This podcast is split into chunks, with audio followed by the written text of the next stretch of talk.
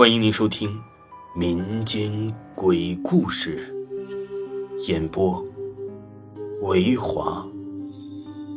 如果您喜欢维华讲的民间鬼故事，那您就不要吝啬您的小手，点个赞，关注一下再走吧。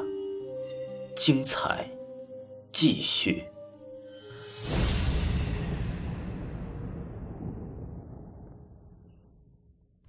白衣女人。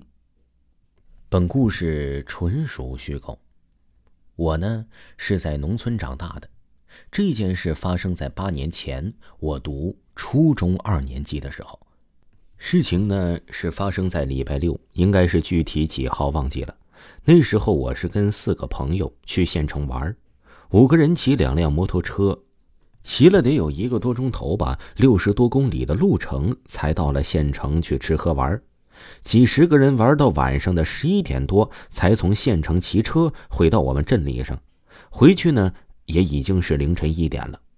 那时候呢是冬天，天气非常的冷，加上我们骑摩托冻得很，就在半路桥边停下来抽根烟，缓一下。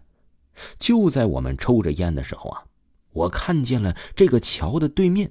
有一个长头发的人，穿着白衣服的女人，低着头在看手机，也看不清脸。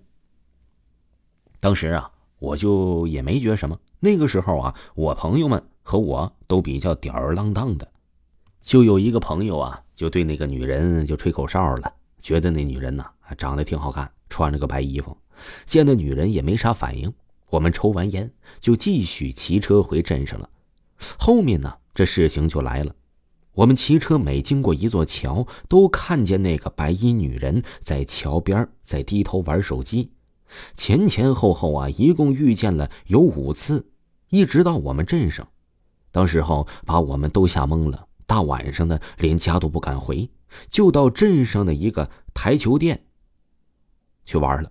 那里的老板呢，跟我们这一帮人啊玩的那是非常的熟，我们几个呀，哎，就赶紧打电话叫这个老板。开门，我们要打台球。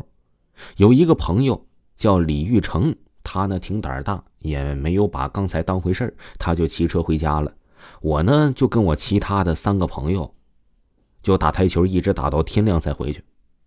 后来呀，我就听到了这个李艳，就是回去的那个人，李艳的妈妈说她出车祸了，自己撞在了桥边的草堆里。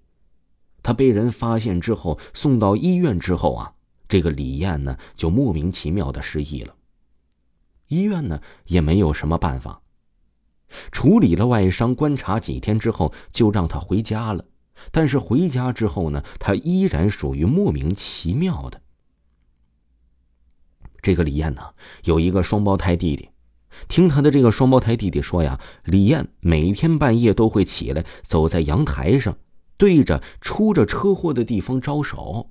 就好像是他看到的那个女鬼的模样，把他吓得呀，那真是要死了。他就跟他的家里人说了，他的家里人呢就带李艳去看了一些神婆之类的东西，但是呢，神婆说李艳是被不干净的东西给缠上了。李艳妈妈想，可能是遇到了那个女鬼吧。神婆说呀。你烧了点钱，拿了条柳树枝打了几下，第二天应该就没什么事儿了。但是第二天呢，李艳依然没有好转。之后又去找神婆了。神婆说呀，可能是由于这个女鬼的戾气太重，而且呢还在对她吹口哨。可能那个女鬼啊打一次之后呢，又回到你身边了，不曾放过你。那呢，你就多烧几次纸钱，多拿桃树枝打几下，估计。也就没什么事儿了。打完之后啊，我跟其他的伙伴们呢，也都相继的发生了一场大病，也都依次的去找了神婆。之后呢，由于我们几个呢是打台球打了一晚，没有发生过什么大事儿，这件事呢也就不了了之了。也可能啊，是我们没有回家的原因，他只是小小的惩罚了一下我们吧。听众朋友，本集。就给您播讲完了。如果呢您没有听够维华的鬼故事的话呢，可以听一下维华新出的专辑，叫做《我在殡仪馆当学徒》。听名字就知道这本书非常的恐怖，且非常非常的刺激。喜欢的朋友一定不要错过呀！咱们的小说非常非常恐怖，非常非常刺激。咱们下期再见吧。